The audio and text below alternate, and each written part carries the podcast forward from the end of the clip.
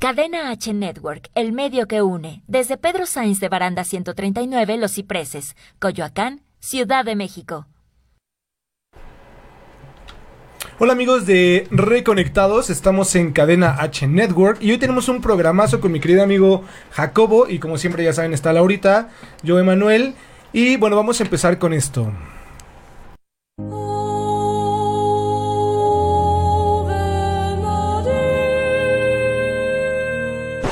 No, brother, así no. Este es un espacio donde conectamos con nuestras dudas y reconectamos con nuestro espíritu. Porque no siempre lo que se ha dicho está vivo.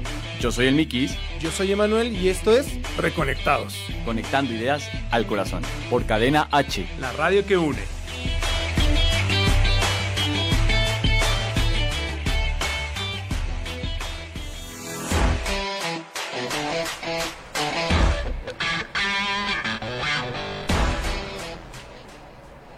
Bueno, mis queridos amigos de Cadena H Network, como les acabo de platicar hace ratito, bienvenidos a un programa más de Reconectados, que es el programa número Seis 6 de la como- segunda. de la segunda temporada. Como ya saben, bueno, pues hemos estado trabajando a través de diferentes temporadas. Y ahorita estamos en la temporada número 2. En la primera temporada tuvimos 13 capítulos que les invito a que los revisen. Están en Spotify, están en Facebook. Y bueno, ahí en esas plataformas principalmente. Entonces, denle una checada para que vayan viendo qué es lo que estamos revisando. Porque este programa es un programa muy particular. En este programa vamos a mm, revisar eh, como muchos de los conceptos que veníamos atrás. Pero bueno, antes de empezar, quiero presentarles a Laurita, que ya saben que nos está estado acompañando. Ella es este, teóloga de la Comunidad Teológica de México. Pero Laurita, por favor, ayúdame con tu presentación de todos los jueves. Hola, ¿qué tal amigos? Nuevamente aquí con ustedes. Sí, aquí estamos. eh, soy Laura Estrada, ya me conocen, teóloga. Y que bueno, estamos eh, viendo y revisando muchos temas acerca de la espiritualidad y hoy tenemos un invitado con una perspectiva bastante diferente y creo que les va a encantar. O sea, y cuando dices una les estoy compartiendo el, el enlace a todos mis amigos ahí que en la, en la página también de Reconectados, donde les por favor les pido que nos sigan, eh, arroba Reconectados eh, oficial, ¿no? En Facebook, en Instagram también nos pueden encontrar así y en Spotify ya saben. Pero bueno, a ver, cuando dices Laurita que tenemos un programa con una perspectiva muy particular, ¿no? Es porque hoy tenemos un invitadazo de este lado. Se llama Jacobo. ¿Me ayudas con su apellido? Golden Ruben. ¿Sí? Golden Ruben. Ah, perfectísimo. Ruben. Bueno, nuestro querido amigo es, es maestro ¿no? en, en química, pero además tiene todo un back teológico de nacimiento, eh, como de, de la tradición judía. Pero además ha estado descubriendo cosas muy interesantes a través de la ciencia eh, y la espiritualidad. Pero mira, no quiero como meterlos mucho en aprietos. Jacobo, compártenos tu presentación. Cuéntanos quién eres, eh, a qué te dedicas, eh, qué es lo que estás haciendo últimamente. Y bueno, un poquito sobre ti, queremos conocerte. Hola, bueno, pues buenas tardes a todos amigos y muy de rápido porque hay mucho que hablar, entonces no voy a, no voy a extenderme demasiado. Y pues bueno, yo este, estudié química y después hice un posgrado en Inglaterra porque desde niño siempre me gustó recolectar plantas, machacarlas, este, extraer experimentos, probarlas a veces sobre animales, no lo voy a negar, sí hice experimentos con animales, agarrar insectos, mirarlos, disecarlos, etcétera, y de ahí me vino esta inquietud científica, pero a la par pues yo venía de una familia no religiosa, pero sí tradicional. Entonces, en algún momento llegué a pensar que podía haber que podría ser una misión espiritual desarrollar una obra científica que beneficie a la humanidad como parte de una de una espiritualidad, como muchos científicos a lo largo de la historia, como Newton o, Isaac- o Luis Pasteur, no necesariamente fueron ateos, porque como que está muy estereotipado, el científico tiene que ser ateo, pues no necesariamente, hay científicos que han sido tal vez no tradicionalistas ni fundamentalistas, pero han sido religiosos también, no han conservado una línea de espiritualidad. Ok, oye Jacobo, pero cuéntanos un poquito eh, qué tradición traes tú de nacimiento. Nos platicabas que, que venías como del, del tema judío. Ajá. Este, me cuesta un poco trabajo explicarlo así porque la verdad es que no tengo mucho back y creo que tú nos puedes como compartir un poquito más y a lo mejor podríamos ayudarnos un poquito a descubrir así como a grosso modo ese mundo, o sea, qué tipo de eh, tradiciones Corrientes. existen, Ajá, corrientes pues bueno, tal. Muy a grandes rasgos, y lo voy a decir con un chiste, porque a mí me gusta mucho decir chistes. también para romper un poco el hielo y porque yo fui comediante también. Soy químico, cómico, mágico, musical. Ah, no, también, padre. también toco gaita escocesa, ¿eh? en fin. Ok. Pero bueno, este, pues yo soy judío de nacimiento, pero mi familia nunca fue particularmente tradicional ni seguidora de nada. Mi abuelo lo básico que me enseñó es, si no quieres cumplir con todo, no cumplas, pero recuerda que eres judío, es nuestra identidad, ¿no? Sobre todo el idioma. Yo de niño aprendí ruso y yiddish, que los Yiddish. idiomas que nosotros este, conservamos. Ok. Que el yiddish ya casi nadie lo quiere aprender. Por ejemplo, a mi hermana nunca le importó. Mi mamá no lo quiso aprender, pero a mí sí me gusta. Igual el ruso, como que fue un poco impuesto. Y a mi hermana sí le gustó, mi mamá no quiso aprender nada, pero a mí sí me gustó. Entonces, de las diferentes corrientes del judaísmo, hay más o menos cinco y de ahí están muy divididas entre sí. Pero por ahí andaba una persona, eso es- ese es el chiste, A ver.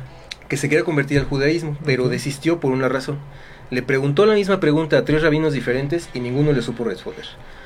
Les preguntó si se podía decir una bendición antes de comerse una langosta. Como sabemos, está prohibida la langosta y los mariscos en- en- por las leyes de kosher, ¿no? Y, pero da- además, antes de comer cada alimento, el judío debe decir una bendición. Entonces le preguntó al rabino ortodoxo y no le supo contestar porque no sabía lo que eran las langostas. Le preguntó al rabino reformista si se podía, pero el rabino reformista no sabía lo que eran las bendiciones. Y el, rabino conservador no sabía qué decir. ¿Por qué? Porque son como las tres eh, corrientes muy a grandes rasgos, ¿no? Los ortodoxos que van desde gente que está totalmente aislada del mundo, que no Exacto. sabe qué es un celular, que visten como hace 300 años en Polonia, etcétera, hasta los judíos reformistas que son gente bastante light, gente que prácticamente no cumple nada.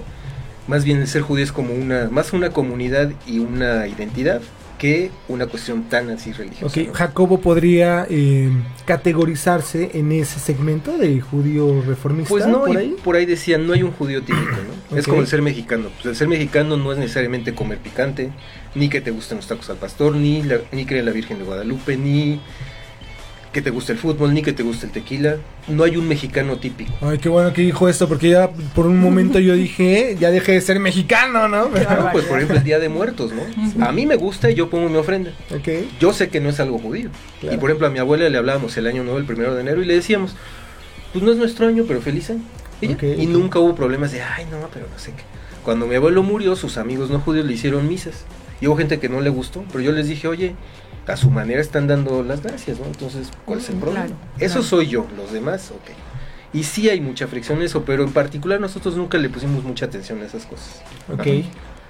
Entonces, así es como tú empezaste a explorar esto. Sí, por ejemplo, amigos que yo tuve de amigos de niños, de unos vecinos míos eran griegos ortodoxos. Ok. Y pues a veces íbamos con ellos a sus ceremonias. Y mucho incienso, ¿no? o sea, como muy bizantino, no muy griego como ellos son.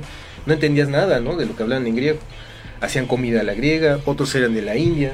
No guardaban ninguna religión, pero sí comían vegetarianos, pues íbamos a comer con ellos. O sea, al lado habían unos cubanos que eran santeros. Ah, o sea, en este mundo en el que tú te criaste de- en tu niñez. Fue bastante multicultural. Exacto. Y bastante multilingüístico, entonces desde niño se me pegaban Varios idiomas. varios idiomas. La chica que me cuidaba muy de niño es este de allá de Puebla, Nahua, y hablaba náhuatl y me enseñaba.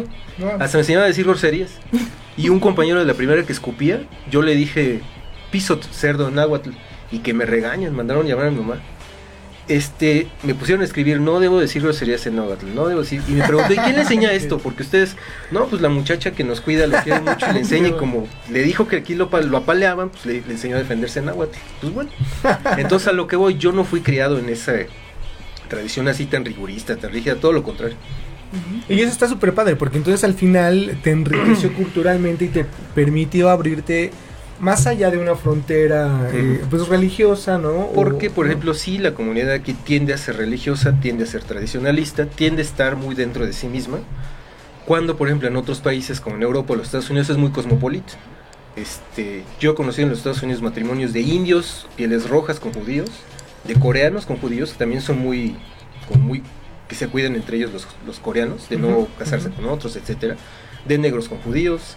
Ha habido gente que se ha convertido al judaísmo en Estados Unidos de todo tipo. Por ejemplo, Marilyn Monroe fue conversa al judaísmo. Para Órale. casarse con un judío se convirtió. Sammy Davis Jr., un negro que era comediante, que le faltaba un ojo, era, fue convertido al judaísmo. Se venían a convertir aquí, porque antes aquí en México era más fácil. Ok. En Estados Unidos estaba prohibido y aquí sí se podía. Después al revés, como aquí se hizo, hubo muchos problemas, se prohibió aquí y ahora se hacen en Estados Unidos las conversiones. Pero a lo que voy cosa. es que los Estados Unidos es una sociedad muy cosmopolita. Ujú. y que de repente alguien tiene, por ejemplo, a Eric Tiger Woods le preguntaron, ¿te sientes orgulloso de representar a la comunidad afroamericana con tus logros en, en el deporte? Le dijo, es que yo no solo represento a la comunidad afroamericana, el rasgo que más predominó fue el negro, pero yo tengo irlandés, tengo chino y no sé qué otra cosa más. Entonces yo represento a, los negros y a todos los demás. Y esa es la sociedad norteamericana, es demasiado cosmopolita. En una esquina hay un restaurante griego, en otra italiano, y más o menos así fue el background del que yo, del que yo crecí. Gente de todo tipo. Y entonces esto te llevó, te digo, a abrirte. ¿Y cómo fue que llegó? Bueno, a ver, nos estabas planteando, empecé a ser científico a través de querer hacer experimentos, ¿no? Eh, ahí te empezaste, entonces ya vamos a plantear esto de Jacobo, ¿no? O sea, empieza a tener todo un background, ¿no? Eh, científico, también ya se generan como unas bases eh, multiculturales, además de tu trascendencia judía, y pero no limitada, o sea, yo lo que veo es que sí traes como un avance histórico, un avance científico y cultural muy amplio, muy amplio, ¿no? Entonces, esto te permite más adelante empezar a explorar nuevas corrientes y nuevas tendencias, ¿sí? ¿Cómo ¿Cuál ha sido tu tendencia que te ha... O sea, ya casi nos tenemos que ir a corte, pero cuéntanos como a muy grosso modo, ¿cuál ha sido la tendencia que más a ti te ha impactado en cuanto a cultura teológica o, en cuanto a religiosidad? Y luego me gustaría preguntarte algo. ¿Sentiste que la ciencia se dogmatizó a través de estas culturas, este, o sea, como que una similitud? A ver, cuéntanos un poquito de eso. Pues en ese sentido, yo creo que es un parte de un todo, ¿no? El hecho de buscar en la naturaleza una cura para el coronavirus, que ahí debe de estar, en algún pigmento de alguna planta, de algún molusco, debe haber una molécula que si la modificamos con toda seguridad puede inhibir este virus. Okay. Nada más es cuestión de buscar y que haya presupuesto. Y también la academia tiene sus dogmas, tiene sus barreras, etcétera, y muchas veces la academia está alejada del concepto de ciencia. Okay. ¿Por qué? Porque le importa más publicar en revistas caras o publicar claro resultados que ya están validados que buscar una respuesta nueva. O sea, no les importa a veces mucho hacerse preguntas difíciles, sino responder de una de diferentes formas lo que ya está respuesto. Ok, y en ese sentido, ¿cuál era la otra pregunta? Eh, la otra pregunta es, o sea, lo que sí tengo mucho, mucha curiosidad es ver si tú te empezaste a encontrar con barreras teológicas o con barreras eh, religiosas eh, y y, no nada más de tu cultura, sino como, o sea, tú empezaste a explorar varias y, y cómo las fuiste alineando con la ciencia. Pero si te, pues, parece bien, siempre la... vamos a responderla de regreso, ¿va? Porque casi ya nos tenemos que ir a corte. Y lo que sí me gustaría anunciarle a mis amigos es que también nos pregunten, porque seguramente tienen un buen de preguntas que hacerte. Entonces, déjenos sus preguntas aquí en, en, los comentarios en Facebook. Facebook. Ya saben que estamos en Cadena H Network, en el medio que une. Eh, en Spotify nos pueden sintonizar para ver programas anteriores y vámonos a corte y regresamos.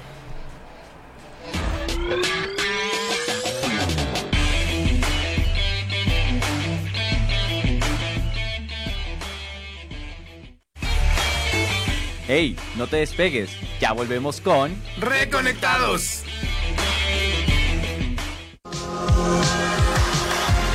Hola, yo soy Rodrigo Mayorga, el Chiqui Drácula, y vas a necesitar audífonos los próximos 60 segundos.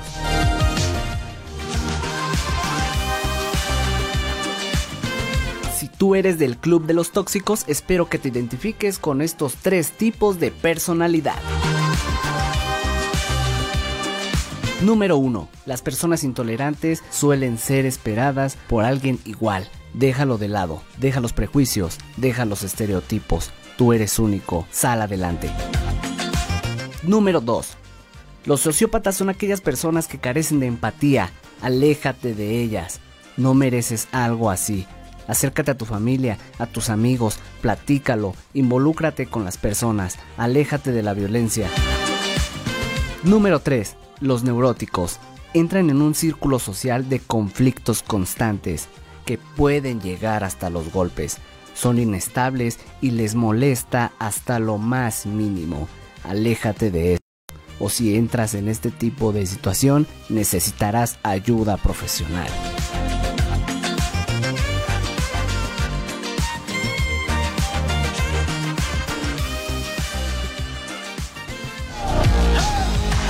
Yo soy Rodrigo Mayorga, el Chiqui Drácula, y la neta creo que me pasé de los 60 segundos. Hasta la próxima.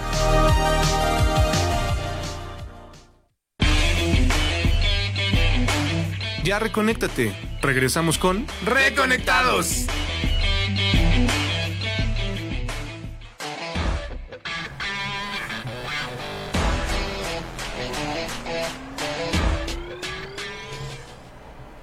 Y entonces, Laurita, eso le voy a pedir a los Reyes Magos. Ah, excelente. ya estamos de regreso. Agrégale algo.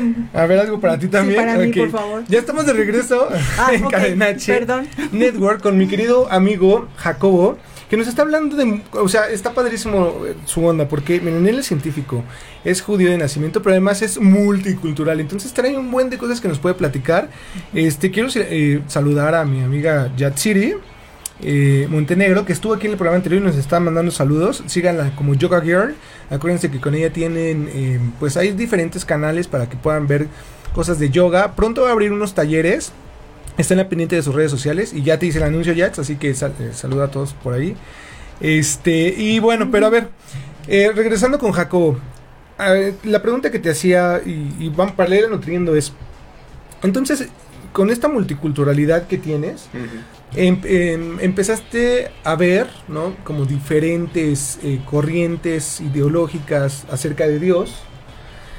Luego empezaste a abrirte a, tu tema científico, que ahorita nos contabas que fue porque pues tuviste curiosidad y tú dijiste, oye, pues a partir de esto yo tengo que buscar la manera o, como que Dios me está llamando para poder tener un propósito y ayudar a la humanidad. Y, pero mira, a mí me gustaría, justo en esta línea de Dios, ¿Qué, ¿qué, piensas de Dios? O sea, cuando te dicen eh, en el judaísmo, este, ¿qué pasa después de la muerte, no? O, o, o cómo es este Dios, ¿no? Yo por ahí uh -huh. platicábamos y nos, nos, contaba Jacobo que hay un, un, una cierta, este, un politeísmo en el judaísmo tradicional, ¿no? Cuéntanos un poquito de eso. No tanto eso, funciona. sino que diferentes opiniones y los antropológicamente diferentes antropólogos interpretan el cómo está escrito el Antiguo Testamento a cómo fue evolucionando una tribu de gente seminómada y semibárbara a ser una tribu, a ser un grupo sedentario, rey con un rey, con autoridad monárquica, y que fue elaborando su propia jurisprudencia. ¿Por qué? Porque el relato del Génesis, en, dentro de los nombres de Dios que hay en el judaísmo, el que menciona es Elohim, o sea, dioses. Y todo el relato de la creación, del de los primeros días de la creación, están en plural. En el principio los dioses, y está muy interesante eso desde el punto de vista hebreo, porque es Bereshit en el principio, Bara, Meubar, o sea, embarazar o emanar, okay. Elohim, Etashamayim Bethaaretz, los cielos y la tierra. O sea, es decir, o emanó, o esos dioses, o ese dios, emanaron, o emanó, o embarazó. Que si okay. lo vemos desde el, algunos científicos se interpretan, bueno, había un teólogo francés católico que decía, bueno, a lo mejor ese dios era un científico y sembró una semilla. que es como esto que plantean estas este, películas de Prometheus y eso, ¿no? Bueno, que de hecho en la, en la, eh, podemos hablar de eso, sí, ¿no? O sea, sí. que de hecho ves que en Los Simpson hay un capítulo donde donde Lisa, Lisa Simpson, Simpson, crea, crea gente, su ¿no? propio y de repente dice, "Ay, que he creado luteranos." Hasta que la hacen chiquita y le preguntan, "Oye, Dios, ¿y por qué soy gordo y por qué soy flaco?" Bueno, ¿Te acuerdas? Sí. Claro. Entonces, bueno, en ese sentido, como el judaísmo no tiene un Vaticano ideológico, existe un concepto de Dios definido, pero vagamente definido porque es tan amplio. No hay una imagen de Dios, no se sabe bien exacto. muchas cosas. Ni el nombre, exacto. Ni el nombre. Bueno, después se, se, se le dice el nombre, claro. ¿no? A uno de los... Lo que pasa es que de, se revela de diferentes maneras, sí. con diferentes nombres, a diferentes personajes Así en diferentes es. momentos. Que es este algo que ya habíamos tocado. Cuando Moisés se acerca a la zarza ardiente, le pregunta, bueno, pues tú me dices que eres otro Dios, porque después, si en algún momento esa tribu fue politeísta, los hebreos antiguos, llegan a Egipto y conviven con una cultura que estuvo muy cercana al monoteísmo, como fueron los egipcios con la Kenatón. Okay. Y quizás empezaron a mover más, no tanto hacia un monoteísmo, sino hacia un enoteísmo. ¿Y qué es el enoteísmo? Que yo tengo mi Dios nacional, pero reconozco que hay dioses en otros lados. Okay, y por eso dice ahí, no vayan tras el dios fulano de tal, no vayan tras el dios fulano de tal. Hay una estela muy antigua que es la estela moabita, que efectivamente existió el pueblo moabita y su dios era el dios Kemosh y le reclama a su pueblo porque ustedes fueron infieles a mí, el Dios de los israelitas les dio los los yo los, los entregué, ajá, ajá, pero si ustedes vuelven a mí, yo lo voy a tomar venganza de ellos. ¿no? Entonces iba a haber pelea de Ay, dioses de ahí, dioses. Y por ejemplo, igual, Dagón, tam, tal cual, Dagón, Dagón, el dios Dagón de los filisteos, lo dice ahí, no vayan a los altares de Dagón, no den a sus hijos al, a Molech, a Moloch. Ajá. O sea, se reconoce que son dioses, que tienen poder, pero es el dios nacional de otro pueblo. Eso se llama enoteísmo. Entonces, el mosaísmo, que es la religión que sale de los con los israelitas de Egipto, ya no era un politeísmo, si es que algún día lo fue, sino era un enoteísmo, y después va evolucionando hasta convertirse en un monoteísmo puro, en el que se declara que los dioses de otras naciones son puros ídolos, solo el nuestro es el verdadero. Y esto, y esto es bien bueno, bien interesante, peligroso, raro, porque al final, pues entonces este Dios, que ahorita nos dirás por qué se llama así, por qué le dice a Moisés, este es mi nombre, eh, pues de pronto era como bien como nos planteabas, niño berrinchudo, de esto es lo que tienen que hacer y entonces ahora yo soy el... Pues es hasta como medio egocentrista, ¿no? No, y de hecho este se toma como que un dios celoso. Eh, en algún, dice, soy un dios celoso, lo dice tal cual. Y el que me falle, hasta no sé cuánta generación yo se lo voy a cobrar. Exactamente. Y es un texto muy duro, ¿no? Muy violento de el que dio el sábado lo apedrean, el que maldiga a sus padres lo apedrean, el apedrear, apedrear, apedrear. Porque también hay que entender que era una tribu seminómada de mucha gente y que la única manera de mantener la cohesión social pues era esa. Sí, claro. duro. ¿ya? Que es bien interesante porque todavía seguimos nosotros eh, manteniendo cohesiones sociales a través de la violencia. Hablemos un poco del tipo de la combi, ¿no? O sea, entonces de pronto ahí se sacrifica a alguien y entonces a todas las personas que suban a la combi ya saben lo que les pasa cuando no debería ser así porque vivimos en un marco jurídico ¿no? y hay derechos humanos. Pero bueno, es un tema muy interesante que al final este pues o sea parece que en el antiguo Israel seguía pasando eso. Pues lo que pasa es que no hemos cambiado mucho, ¿no? Por ahí decían el que decía mi abuelo, nadie se le ha ocurrido un Moshe Rabbeinu, Moisés, a nadie se le ha ocurrido un resumen más compacto de leyes básicas de convivencia humana como los diez mandamientos. Que si los vemos, ya estaban en los mandamientos de los egipcios. También. o sea, cuando tú te morías, claro. Te preguntaban si robaste, si mataste, si te metiste con una mujer casada, si contaminaste el agua, si despreciaste la comida. Los, básicamente lo mismo. Es lógico que los israelitas heredaron cosas de los egipcios. Es lógico, después de 300 años es lógico. Es más, incluso la primer palabra con la que empiezan los 10 mandamientos, que en hebreo no son mandamientos, son pronunciamientos, es el adibrot, es anoji, o sea, yo. Anoji Hashem lo queja, yo soy tu Dios. Esa palabra no es hebrea, es egipcio. Mm. Y hay muchas palabras en egipcio antiguo que están en el ahí en el texto en el Pentateuco, en particular en los libros estos de los primeros libros, los primeros cinco libros. Por ejemplo, en árabe. Que, perdón que te interrumpa, pero entonces podríamos definirlo como el Torah, o sea, estos, que son estos cinco libros, ¿no? Que también después se retoma, es que ya nos iríamos a un tema muy lejano, pero nada más como para dejarlo así al margencito, que también se puede retomar como la esencia de la unión con la espiritualidad, ¿no? Pues lo que pasa es que es un código mm, civil. Es un código Pero también es un código de espiritualidad. Y es un código hasta de leyes dietarias o de leyes matrimoniales. Y de sanidad. Y de sanidad. Que incluso esas leyes muchos otros pueblos las tenían. Los Vedas. Los hititas, por ejemplo, los asirios, todos esos pueblos semíticos que había por ahí, o no semíticos, pero convivían con ellos. Esto de que el hermano muerto se casa con la viuda, le dan, le ponen el nombre al hermano muerto y se y si no lo quiere le quitan la, chancla, todavía se hace. Sí. Se llama Jalitza y todavía es eso. Eh, en el cristianismo lo conocemos como la ley del Goel o de restitución. Ajá. No, pues en mi cristianismo no, yo no, yo no sabía. Yo sí. Ahora, ahora entiendo por qué se perdieron las chanclas. La cuestión es que los, los israelitas o los hebreos no eran el único pueblo que tenía, se llama matrimonio levirático. No eran los únicos que lo practicaban. Los, los hititas lo practicaban. Los asirios también. Sus enemigos de además, ¿no? De muerte. de hecho lo vemos en, en Vos y Ruth. Ahí está, en el libro de Ruth está clarísimo. Lo que pasa es que el zapato representaba transferir propiedades. Entonces, el dar el zapato es yo te paso mi propiedad. que al final, ¿qué era, ¿cuál era la cosa? Entre otras cosas, que ese hermano muerto, su propiedad no saliera de la familia. ok, ok. Y hablando ahorita de transferir propiedades, así es como entonces le revela su propiedad de poder. Ah, claro, porque Moisés, a Moisés Moshe ¿no? que venía, si fue creado entre los egipcios, hay una leyenda muy interesante que el faraón decreta, porque sus astrólogos le dicen, que nació uno que lo va a destronar. Entonces dice, maten a todos los niños. Así es. Y una, una matrona se compadece y lo, pone en una cajita este, y se va al río. Y la hija del faraón que tenía lepra, Vitia, se acerca y lo toma y cuando agarra al niño se le quita la lepra. Entonces este niño es especial. Lo ve y como está circuncidado... Eso no, está en la Biblia. no, eso es interpretación rabínica. Mm. Y como está circuncidado, dicen que él nació circuncidado también Moisés, varios patriarcas y varios personajes bíblicos dicen que nacieron circuncidados, se lo llevan y lo crean como egipcio, pero lo traen al bebé y el faraón dice, a mí, se, a mí este bebé me da mala espina, ¿qué onda? Entonces le ponen oro y le ponen carbón. Si el bebé agarraba el oro significaba que era alguien de la familia real, era alguien especial, y le iban a matar. Entonces dice la leyenda que un ángel le movió la mano, agarró el carbón y se quemó la lengua y por eso era tartamudo. Da- Entonces, wow.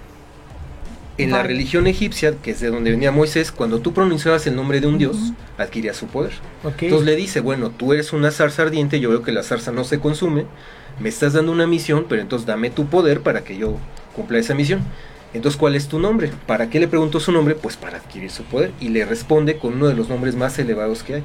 No lo voy a pronunciar aquí porque no se resp- Pero desde ahí viene esto de no pronunciar el nombre de Dios en vano, porque también los egipcios pensaban eso. Cuando tú pronuncias el nombre de un dios, adquiere su poder. A los faraones los enterraban con la lista de los nombres de los dioses. Que ese, ese no pronunciar el nombre está relacionado con el tetagrama.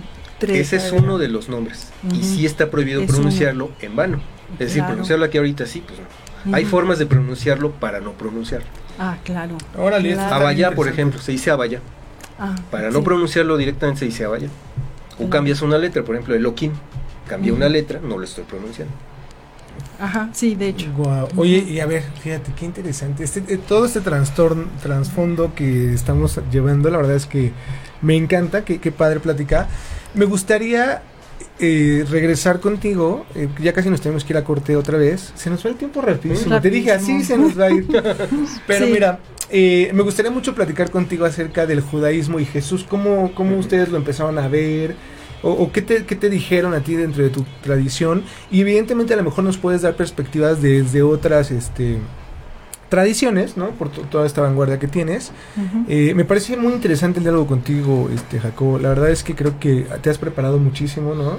Entiendo que también tienes varias, este, em, eh, pues formas de, de- de lecturas, ¿no? Este, que también eh, conoces algunos textos muy particulares, eh, como los, los ro- rollos de Qumran, Del Qumran, ¿no? sí. Que también das cursos de eso, porque me gustaría y a lo mejor invitar un poquito al foro para ver si que se puedan acercar contigo. Pero si les parece, vámonos a corte y regresamos. Por favor, déjenos sus mensajes aquí en Facebook, justo los estoy viendo, este, para que no se vayan a, a- a perder nada, ninguna duda que tengan. Es una persona que tiene bastante conocimiento. Ayer tuvimos una plática, una entrevista con él para pues, revisar este programa que les traemos. Y la verdad es que o sea, el tiempo eh, eh, se nos iba rapidísimo. Así Entonces, es, si tienen es. alguna duda, este, algo que quieran ir platicando o que les vayamos aquí resolviendo, tenemos un gran foro y, y este Jacobo nos está con toda la disposición de enseñarnos muchas cosas. Gracias Jacobo por estar aquí. Vámonos a corte y regresamos.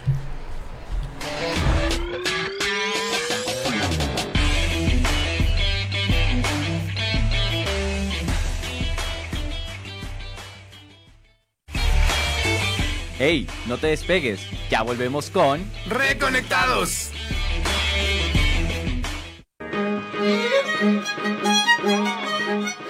Hola, yo soy Sofía Santana y hoy vengo a contarte acerca de las mujeres que construyeron la radio mexicana.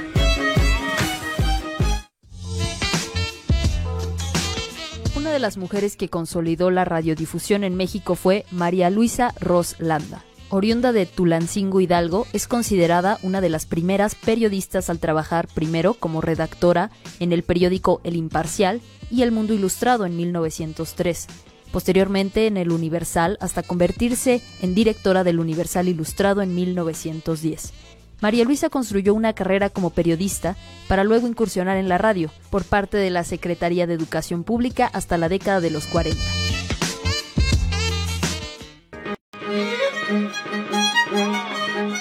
Yo soy Sofía Santana, escúchame por Cadena H, la radio que une.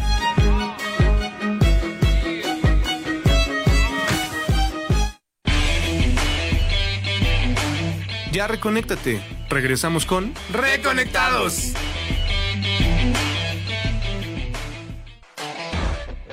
Está muerto.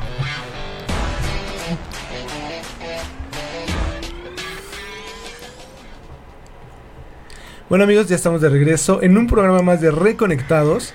La verdad es que estoy muy feliz porque hoy tenemos un gran invitado, a mi querido amigo Jacobo.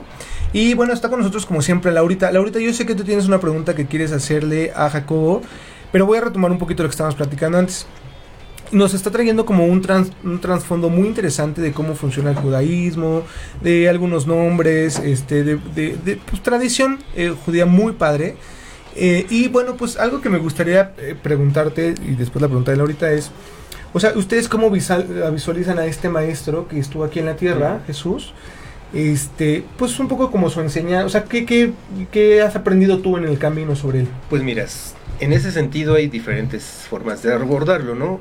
De forma literal, o sea, que lo, lo que dijo tal cual, de forma científica, de forma religiosa, dogmática y de forma histórica, ¿no? De forma histórica evidentemente existió un personaje llamado así. ¿Tú sí crees que haya existido un personaje llamado así? No en particular yo, Tú no sí, creo que haya sido un solo personaje, yo creo que fueron muchos. Ok. Y uno hablaba de guerra, y otro hablaba de paz, y otro hablaba de espiritualidad. Al final, cuando Constantino necesita formar un dogma religioso, ¿por qué? Porque los cristianos ya eran mayoría y los dioses olímpicos ya no daban impuestos. Entonces, ¿qué dice? Júntenme todos los escritos y ¿Ya leyendas es que algo esto. Lo que no nos convenga lo quemamos, o lo borramos, o lo desaparecemos, y lo que sí nos convenga es lo que vamos a dejar como canon, como canon bíblico, ¿ok? Entonces hicieron una, en una licuadora metieron a diferentes personajes históricos y de ahí sacaron como les conviene. Coincido Eso es lo que yo pienso. Sin embargo, el centro de lo que él dijo no es algo distinto a lo que ya estaba dicho. De hecho, en la época de Jesús había dos escuelas, dos rabinos principales. Uno que era legalista, rigurista, etcétera, que se llamaba eh, Shammai, que era así total y absolutista. Y el otro que era más moderado, que se llamaba Gilel. Dicen algunas opiniones que ¿Gilel es el Jesús- maestro de Pablo? no, es puede ser. No. Dicen que Gilel pudo haber sido el, ma- el, el maestro de Jesús, Ok, es- o que Jesús pudo haber sido un esenio. ok. Que se presume que esta secta de Qumran que hizo estos Es- manuscritos eran esenios también, porque algunas cosas del cristianismo primitivo y de lo que hablaba Jesús coinciden con esto. Pero entonces yo me acuerdo de. Hay una, no me acuerdo si es el de Camerón, un libro de estos de Boccaccio, Ujú. del Renacimiento, donde un, un sultán turco quiere quitarle, necesita dinero para una guerra y hay un judío muy rico. Y entonces le quiere poner un 4, haciéndole una pregunta durísima, difícil, para matarlo, para tener motivos para matarlo y quitarle su dinero. Entonces le dice, a ver, tú dime de las tres religiones cuál es la mejor. ¿Cuál es la verdadera? ¿La tuya, la mía o la de los cristianos? Y le dice, ¿usted cree que yo soy tonto, sultán? Usted lo que quiere es ponerme un buscapiés para que yo conteste mal y usted me pueda matar. Si necesita dinero, pídamelo. Y yo le voy a contestar con una historia. Había un papá que quería mucho a sus tres hijos, tenía tres, y a todos los quería igual, pero siempre había uno que quería más. Entonces, él se fue a hacer un viaje muy largo. Y a cada uno de los hijos los llamó en secreto y les dio un anillo, un anillo único. Solo el papá sabía cuál era el anillo verdadero y a cuál hijo le dio el anillo, a cuál era el hijo predilecto y a cuál le dio el anillo. A los otros Dios le, dos les dio copias casi idénticas que solo él y el joyero sabían cuál era la idéntica. Y el papá se fue. Cuando sale cada uno de los hijos de hablar, se empiezan a pelear. No, el mío es el verdadero. No, el mío es el verdadero. No, el mío es el verdadero. Al día de hoy el reino ha regresado y ninguno de los hijos sabe cuál es el anillo verdadero. Entonces el sultán le dice, pues sí, yo quería hacerte daño porque necesitaba tu dinero, pero pues así le dice, yo le presto el dinero. Le dice, y además el sultán le dice, bueno, préstame el dinero, pero además yo te nombro un consejero mío porque veo que eres, veo que vales la pena. Fíjate que esta historia que nos estás contando me lleva a la pregunta. Es, más bien a, a que, que nos hables un poquito del tema. Eh, esta historia que nos acabas de contar nos está abriendo un panorama de, de lo que ayer, por ejemplo, platicábamos un poquito, cómo esta cuestión de la espiritualidad y, la, y de las religiones es muy subjetivo. Entonces, ¿por qué? Eh, eh, y evidentemente ahí va desde la tradición que uno tiene con la que naces, la experiencia, las vivencias, y entonces se va construyendo toda esta espiritualidad y también se va, te vas alineando conforme a, a lo que tú estás sintiendo, por eso hablo de subjetividad, hacia la corriente que pues, en la que te sientes que te estás desarrollando mejor, ¿no? Entonces a mí me gustaría mucho que nos platicaras un poco porque tú tienes todo un bagaje intercultural y has podido revisar varias eh, tradiciones. Entonces, ¿cómo opera esta cuestión de subjetivi- subjetividad desde tu punto de vista? Pues lo que pasa es que la subjetividad entra cuando tú empiezas a interpretar la realidad en función de tus paradigmas, de lo que conoces y de tu ego, ¿no? Es como estas imágenes que de repente aparecen en el metro, que se apareció la Virgen no sé qué, o que se apareció no sé quién. Pero eso es porque la cultura de aquí es esa. Si trajéramos un hindú, ve la misma imagen y se imagina otra cosa. Sí, quién sabe qué Si sea. trajéramos un árabe de Arabia Saudita, pues se imagina otra cosa. O esa misma mancha en Arabia Saudita significa otra cosa, o ahí se aparece otro, otro ser de otra naturaleza porque ahí creen en otra cosa. Y si traemos un bebé recién nacido y ve eso, quién sabe qué pasa en su cabeza, pero como no tiene ningún condicionamiento, quién sabe qué se va a imaginar. Condicionamiento. Que es lo que yo les decía ayer. Este, una vez fui a casa de unos amigos a hacer un trabajo para la primaria y como ya era muy tarde, nos dijo su mamá, ¿saben qué? Pues ya es muy tarde, no quiero molestar a sus papás. Si gustan, quédense, se bañan aquí, comen aquí todo así. Les voy a dar un cuarto a cada uno, porque una casa muy grande, y se pueden quedar. Juegan un rato y ya después este, cada quien se va a dormir. Ah, pues todos encantados, ¿no? Ya vimos una película de calaveras, jugamos y todo. Ya como a la una de la mañana sí nos dijo la señora, pues mañana hay que levantarse temprano, entonces vamos todos a dormir. Y le habló a nuestros papás y sin problema. Y yo me encierro, apago la luz, se apagan todos los ruidos y bullicios urbanos y de, así, y yo empiezo a escuchar que una calavera se ríe de mí, porque traía lo de la película las calaveras. Y dije, no, no, no, esto no puede ser. O sea, como que desde niño siempre fui muy tendiendo al racionalismo, ¿no? Dije, no, es que esto no puede ser. Dije, esto no puede ser que esté una calavera. O si está, pues quiero verla, ¿no? Entonces prendo la luz, empecé a respirar así bajito y dije, ¿de dónde viene? Y veo que venía de un closet. Lo abro y ¿qué había? Un reloj de cuerda que ya se le estaba acabando la cuerda y que sonaba crack, crack, crack. Pero con el eco del cuarto y del, del closet, yo me imaginé en mi subjetividad que era una calavera que se estaba riendo de mí. Claro, claro. Esa es la subjetividad, del cómo nosotros interpretamos el, el mundo. Y eso, pues es riesgoso porque hay muchos grupos religiosos y sectas y líderes sectarios o, o grupos así, como esos de Charles Manson, que alrededor de un líder, carismático empiezan a juntar gente y hacen cosas, o, los tiene ahí sometidos, o hacen cosas muy malas. Por ejemplo, un vecino mío de Catemaco decía que un, él es de tres pueblos adelante de Catemaco. Y me platicaron muchas cosas, pues una de ellas, que había un señor, que era un brujo, como hay muchos en Catemaco, que tenía un séquito de gente y que él prometió que cuando muriera iba a regresar, iba a volver. Y entonces murió y la gente estaba esperando ahí con el cuerpo a que se levantara, a que se levantara. Ya después de dos semanas lo tuvieron que enterrar. Pero estaban convencidos que se iba a levantar. Y a la fecha en ese pueblo hay gente que sigue esperando a que regrese. Bueno, pues es una historia muy similar a algunas personas que estamos esperando que regrese un muerto que resucitó, ¿no? Pero bueno, ya te contaré la historia. Este, así es. bueno, oye, a ver qué interesante. Me gustaría, este, Jacobo, que nos regalaras uno de los de las experiencias más, eh, pues que te llevaron al conflicto de, oye, pues sí, sí creo o no creo en esto de la espiritualidad eh, a través de tu vida. O sea, ya sé que la hayas visto, que te la hayan contado, porque igual ahí nos contabas cosas que pasaron en, Rumania mientras estabas eh, conviviendo con estas personas. Entonces, cuéntanos un poquito de eso. Me gustaría ver qué fue lo que te empezó a cuestionar. Híjole, ¿esto sí existe o de plano esto no existe? Pues yo creo que esa pregunta siempre va a estar, ¿no? Nadie es 100% creyente porque de todos modos siempre tienes dudas y nadie es 100% ateo.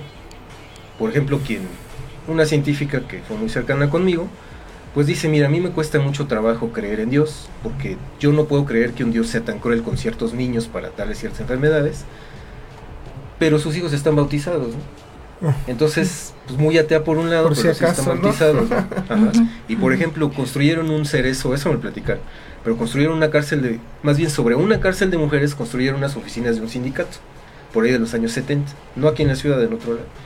Y entonces tiran un muro, ya estaban operando ahí la gente, y caen puros esqueletos de niños, de todos los abortos de las presas. Pues muy comunistas y muy ateos, pero trajeron un párroco que bendijera ahí.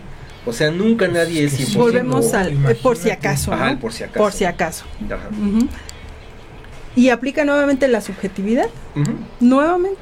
Porque igual, por ejemplo, una vez fuimos a acampar ahí por Milpalta es un llano, y de repente ya nos toca cuidar el fuego dos horas y dos horas, y vemos que a lo lejos en el horizonte sale una luz, pero brillante, fuerte, fuertísima. Brilla, brilla, brilla, brilla, y se va haciendo más grande. Y yo dije, bueno, que es un vehículo militar, un camión de narcos, o sea, empieza uno a maquinar, o igual piensas, ¿no? Son brujas, son aliens, o qué. Y después sale, que te está indicando por dónde no eso nunca se me ocurrió pero pudiera ser. Y de repente sale otra idéntica pero paralela. Y una chiquita y otra así y traíamos un machete, ¿no? Pues decimos, pues agarren el machete y a ver quién viene, ¿no? Pero aparte ni siquiera se venía acercando, se veía más larga, más larga. Hasta que ya me fijé bien después de como una hora y media, les digo, es la luna. Como estaba así un cuernito y era un ah, valle, claro. primero salió un cuerno brillante, brillante, porque ahí no hay contaminación, y luego salió el otro. Sí, que claro, si hubiera o sea, estado sí, llena, sí, sí, lo hubiéramos claro, visto sí, desde el principio. claro. Y así es como se Pero el construyen las, en y que así es como se construyen las tradiciones, los mitos, Claro. ¿no? O sea, Las digo, creencias. Las creencias. Y que luego se escriben y entonces ya se hace un libro. Un dogma después. Y después pues ya. Pues es como esto, ¿no? Había una historia de un gurú de la India que siempre que daba su clase, su gatito andaba entre los asistentes y los distraía. Ah, ese es bueno, Entonces sí. agarró y lo, lo amarró a su izquierda o su derecha, no me acuerdo.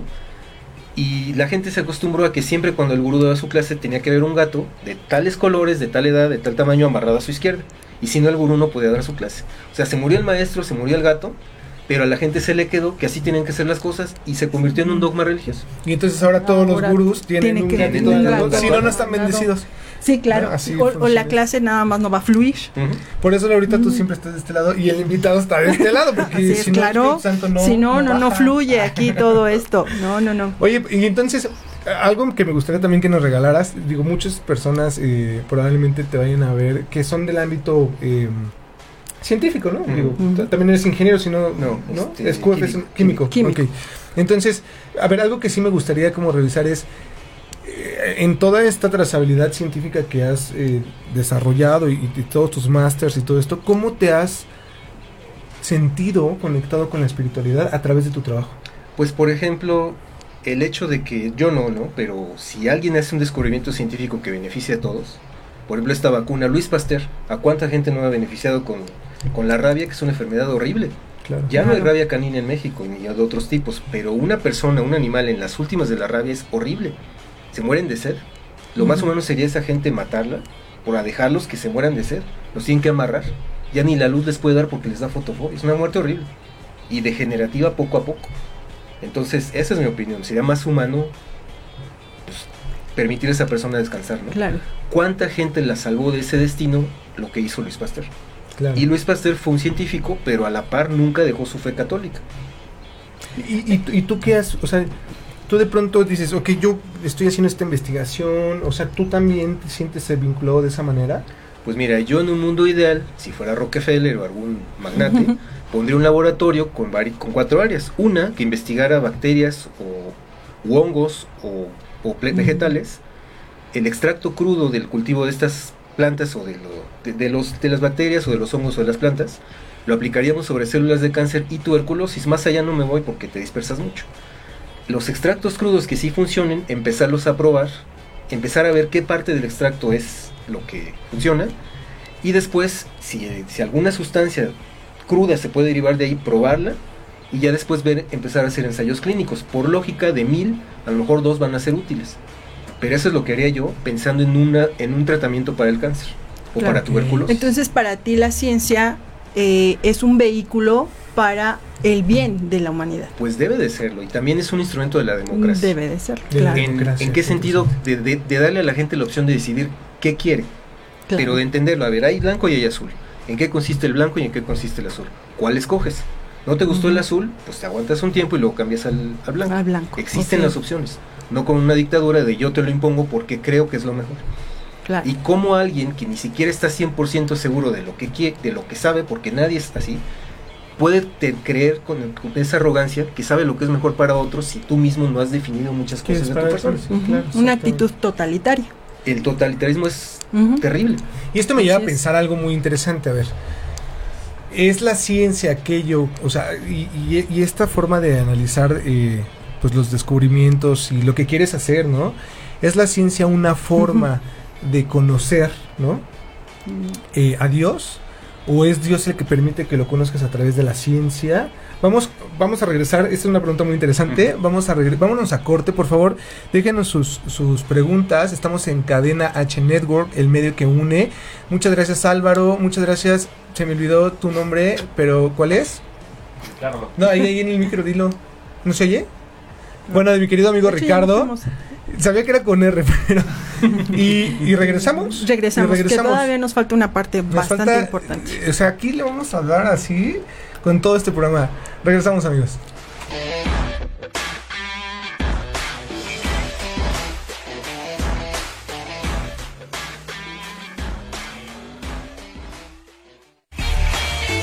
Hey, no te despegues. Ya volvemos con Reconectados.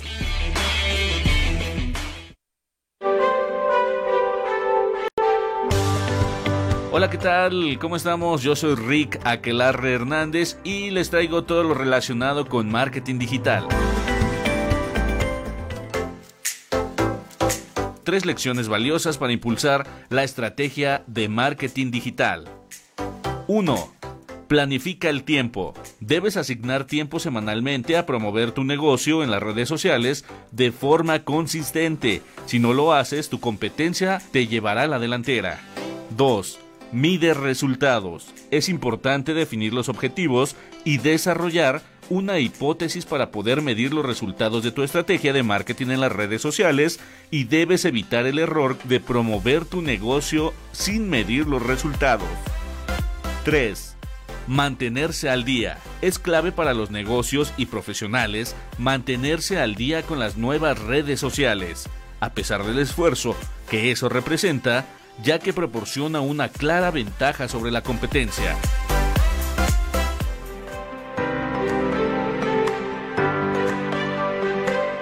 Me despido, yo soy Rick. Hasta la próxima.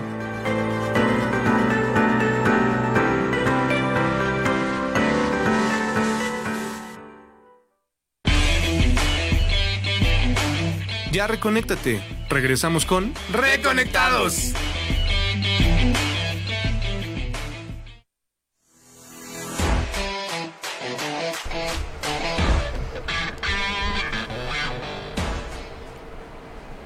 Pues muchas gracias por estarnos sintonizando. Ya estamos otra vez en Reconectados, Cadena H Network. El medio que une, quiero platicarles que Cadena H está haciendo una revolución increíble para traerles mejores contenidos, nuevos programas. Entonces sigan todos los programas por ahí. Escuché que va a estar algo, o sea, se van a incorporar nuevos programas a la parrilla. Entonces sígalos todos. Y por supuesto, síganos a nosotros, ¿no? Que opciones para todos. favorito, ¿no? Aquí va a encontrar opciones para todos. Un saludo por ahí a mi amiga Mónica de Lienzo, a este... Hay un chavito que tiene un programazo. Yo soy muy malo con esto de la memoria, pero sí, o sea, agarro, ¿no? Y empiezo, Twister se llama, y empiezo a ver que tiene ahí su programita. Me encanta ese programa, ahí es muy cotorro. Blanca también, buenísima. Pero bueno, este, estamos ya de regreso. Estamos, hoy tenemos un invitado, creo que de primera, ¿no? Así es, así es. O sea, literal, bastante interesante la plática. Muchas gracias De nuevo vamos a tener que tener segunda parte, como toda la segunda parte. Y ahora sí les quiero prometer algo. O sea, en las, yo creo que va a ser en la tercera temporada. Todavía nos restan, o sea, es, todavía nos faltan siete capítulos. Pero en la tercera temporada me encantaría que nos acompañaras para que nos trajera este tema de los rollos de Kunram, del, o sea, del, mar, muerto. todo este descubrimiento que hubo que revolucionó un poco y empezó a cuestionar un poco los orígenes que ya teníamos marcados, ¿no? Pero bueno, eh, nos fuimos con esta pregunta, ¿no? ¿Es, ¿Es la ciencia que intenta explicar la existencia? ¿Es la religión la que, o, más bien la teología la que eh, intenta explicar la existencia? Pareciera que las dos buscan lo mismo. Y luego, ¿es la ciencia la que empieza a buscar entender a Dios? Odio. O sea, me gustaría que me hablaras un poquito de esta eh, mm. paralelismo que tenemos. Pues bueno, hay, una, hay un documental chileno que se llama Nostalgia de la Luz. Y habla de cómo este, micros este telescopio del desierto de Atacama es capaz de detectar radiación emitida hace millones de años por una estrella que ya ni existe. Por ejemplo, cuando uno ve hacia el cielo y dice, ah, esa estrella está titilando para mí, claro que ya no. existe. Lo que tardó la luz el, de que esa estrella hizo eso en llegar acá, tú lo estás viendo ahorita y es privilegiado de verlo, pero esa estrella ahorita ya no existe. Así es. Lo, en lo que tarda la luz en llegar acá para que veamos cómo explotó, ya no íbamos a estar aquí nosotros.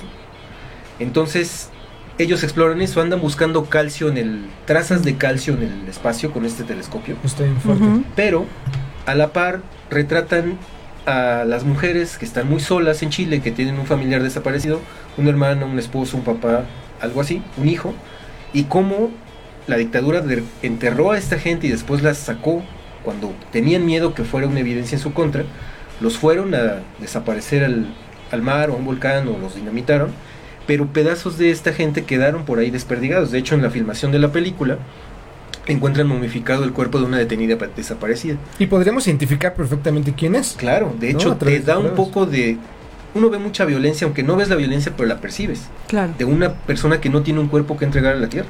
Wow. Una cosa terrible. Wow. Qué fuerte. Sí. Necesitas un sociólogo, un psicólogo, un tanatólogo para entender esa situación. Claro. Hay gente que se ha suicidado, de esta gente que es familiar de un desaparecido. Así es.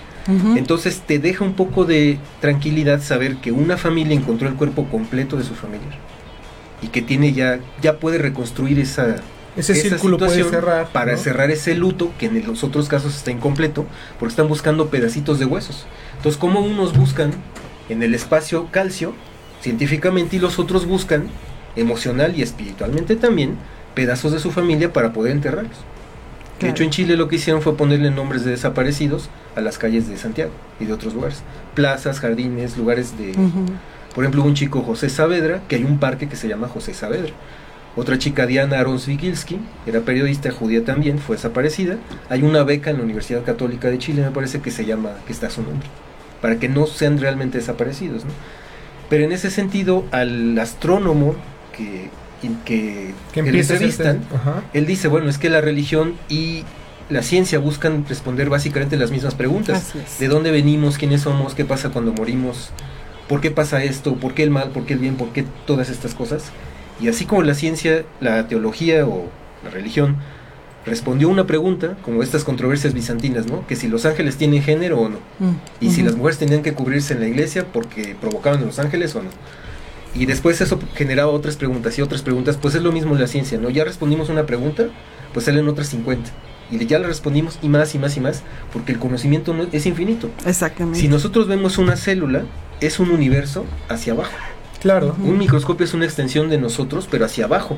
Y Este virus que nos tiene en jaque, pues es una cosita así chiquitita y nos tiene Que la otra vez estaba contra la pared, ¿no? Un escuchando. momento, un momento. Y si nosotros vemos un telescopio, pues es un, es un mundo, pero hacia arriba. Claro. ¿Quién sabe qué otros seres o qué otras cosas habrán por ahí? Somos una- un granito de arena en lo, en simplemente en lo que es la Vía Láctea. Y es una sola galaxia y miles por allá. No somos nada. Que, que la otra vez te, te voy a platicar que, está, que estaba escuchando que si juntáramos todo el ADN de este virus, es un gramo.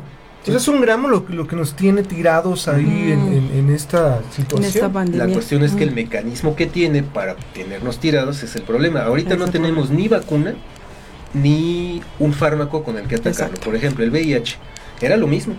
Y la gente, este, yo que conozco gente que fue enfermera, etcétera, decían que tenían pánico de entrar a los cuartos de los pacientes porque no Claro. sabían cómo se contagiaba. Claro. O uno de mis tíos dice, yo tenía un amigo que era hipergenio, tenía dos doctorados, todo se le pegaba, hablaba varios idiomas y todo. Tres meses se murió. Y teníamos miedo de haberlo saludado o de haberlo ido a ver porque no sabíamos cómo se contagiaba. Tenían terror que se contagiara por el aire y chin, yo fui a ver a fulano de tal. O por la piel, chin, yo lo saludé. Ujú. Cuando se, se descubre y se entiende que es a través de la sangre y se encuentra que un fármaco que se diseñó para cáncer funciona para inhibir este virus, todo cambia. Vacuna no hay. Y sería difícil hacerla porque es un virus que muta mucho. O sea, sí hay vacunas, pero te protegerían parcialmente. Lo Claro. que se ha encontrado ahora es la prevención y el acetate, que es un fármaco que esa es la línea, la- los antirretrovirales, la primera línea de batalla contra el HIV. En el caso de la influenza H1N1, el oseltamivir resultó efectivo junto a otros antivirales contra este virus que ya son muy estudiados y muy conocidos los de influenza y aparte hay vacuna. La, vacuna de la influenza estacional más o menos protegió a la gente. Para este otro, porque estos coronavirus como que fueron vistos, ah, pues sí, causan brotes, pero no pasa nada. Este es el primero que da, que hace una cosa Claro. Mundial que conozcamos, porque es lo mejor hubo antes. Este, no hay nada. Y mucha gente dice, no, es que fue creado, no sé qué. Pues mira, yo como científico siempre les digo lo mismo. Si tú te comes crudo un murciélago con rabia, te va a dar rabia. ¿Cuál es la diferencia con el coronavirus? No es el único virus que cargan los murciélagos. También cargan ébola y otros más. Si se come alguien crudo ese murciélago, pues también le va a dar la enfermedad. Tan solo una vaca con, alguna, con algún virus, tú te la comes cruda, te va a dar. Claro. Claro. Por eso A mí a- no me gustaría que nos fuéramos sin hacerte esta pregunta. Eh, en ti, bueno, estamos viendo esa, esa, creces eh, bajo una cierta espiritualidad, aunque no de manera ortodoxa, pero hay algo en ti. Eh, nos hablaste también, ya platicamos un poco de esta cuestión subjetiva de las creencias y eres un científico. Yo te preguntaría a ti, que has pasado por todo esto, tú, tú de manera personal, ¿cómo vives tu espiritualidad? ¿Cómo enfrentas tu día a día, tus, tus conflictos, tus preguntas existenciales? ¿Tú cómo vives tu espiritualidad? Pues por ejemplo, muy a grandes rasgos, mi momento es levantarme a las 5 de la mañana e irme al bosque de Tlalpan a caminar, solo, porque en el bosque no hay nadie. Pues escuchas a los insectos, hoy tuve la oportunidad de fotografiar unas luciérnagas, de cerquita estaba así en el piso brillando, ah, pues la saqué de foto, ya todo así. Ver los animales, ver los insectos, ya cuando amanece, pues ver los hongos, ver cosas así. También como científico me da mucha curiosidad y por qué son de este color y por qué crecen así, etcétera. Y este y es mi momento de aislarme del mundo, de librarme de todo. Ahí es mi ese es mi momento de espiritualidad. Habrá gente que vaya los domingos a una iglesia, habrá gente que vaya el sábado a una sinagoga, está bien. Cada quien encuentra su manera de hacerlo. Habrá gente que no va a nada, pero ir a nadar a un gimnasio es su momento personal en el que se aísla del mundo y sus problemas se terminan, ¿no? Claro, claro. Y, al final, como nos comentabas ayer, ¿no? O sea, siempre que tienes un vínculo con la naturaleza o que empiezas a observar todo lo que hay en la creación, o sea, te permite empezar a derivar algunas cargas que puedas llevar, ¿no? Que puedas manejar. Que, ahí me recuerda a Espinosa, ¿no? Que de, de, de todas estas cuestiones de las leyes físicas de la naturaleza y de la observación de la naturaleza, crea todo una... una eh, un postulado, varios postulados, ¿no? Entonces... Pues Espinosa hablaba del panteísmo, ¿no? que todo es Dios. Dios es. la sustancia. Exactamente. Todo lo que existe es Dios. Así es. ¿Sí? Que es, este nombre con el que, más o, de alguna manera interpretativamente, es el nombre con el que la zarza ardiente se presenta a Moisés. Soy lo que soy. Así es, así es. Qué difícil. Bueno, finalmente yo creo que, que, bueno, como decía Scheller, este, el, el ser humano puede ser el receptor, pero también por otro lado tenemos a Víctor Frank que nos decía que el ser humano no está completo, no es una unidad completa si no tiene todas estas áreas, la, el área psicosos, psico, es psicosocial, física y espiritual. Y ahí yo coincido, ¿no? Con, con Víctor Frank. Sí, la verdad es que Víctor Frank a través de la logoterapia ha hecho cosas impresionantes y nos permite y, tener... y llegar y contemplar estos tres elementos en, en el ser humano para poder hablar de una totalidad. Ay, mi querido amigo. Se acabó el programa, nos tenemos que ir. La verdad es que te agradezco mucho que hayas estado con nosotros. Yo, la pasé increíble, Yo aprendí también. muchísimas cosas. Espero que nos puedas este, acompañar en la tercera temporada para hablar esto de los de los tratados del, del mar. Este, así lo vamos a poner. Es- Ese va a ser el título. Los, tratados, del mar. Anótenlo, chicos. Yo digo mar vivo, ¿eh? No es para tontear, digo, los conceptos es del mar vivo, pero no. que le dicen mar muerto porque es tanta la salinidad que no crecen muchos organismos, pero hay unos que sí. Hay bacterias que llegan a crecer a esos niveles A de esos sal. niveles. Que alguien dijo por ahí, ah, es que eso es prueba de que Sodoma y Gomorra existieron porque se hicieron todos de sal. Pues tristemente no, porque hay lagos similares en otros lados. Mm, Ok, pues increíble. Bueno, no dejamos de nos- aprender nada. Creo que seguramente en las, las personas que nos están escuchando están igual que yo, pensando que qué lástima que se nos, se nos termina el programa, pero Sí, bueno, te Álvaro. Álvaro, Álvaro te manda, nos manda saludos, Álvaro te manda saludos, es, nos está siguiendo, Ah, sí. Yatsiri, este, a todos los que nos escucharon, muchísimas gracias por, por sintonizarnos. La verdad es que fue un gran programa, chicos allá atrás, eh, Ricardo, Muchas Álvaro, muchas gracias por hacer esto posible. Y bueno, pues recuerden, nos vemos el siguiente jueves en Cadena H Network, el medio que une. Eh, sintonícenos también a través de Reconectados. Ah, ya nos, bueno, de Reconectados sí se aparece. Este oficial. Y bueno, pues en Spotify también va a estar el programa el siguiente martes. Muchas gracias por sintonizarnos. Gracias. Y nos vemos. Gracias, Laurita. Gracias a todo. todos. Un, un placer, un gusto. Al, al contrario. Hasta luego. Hasta luego.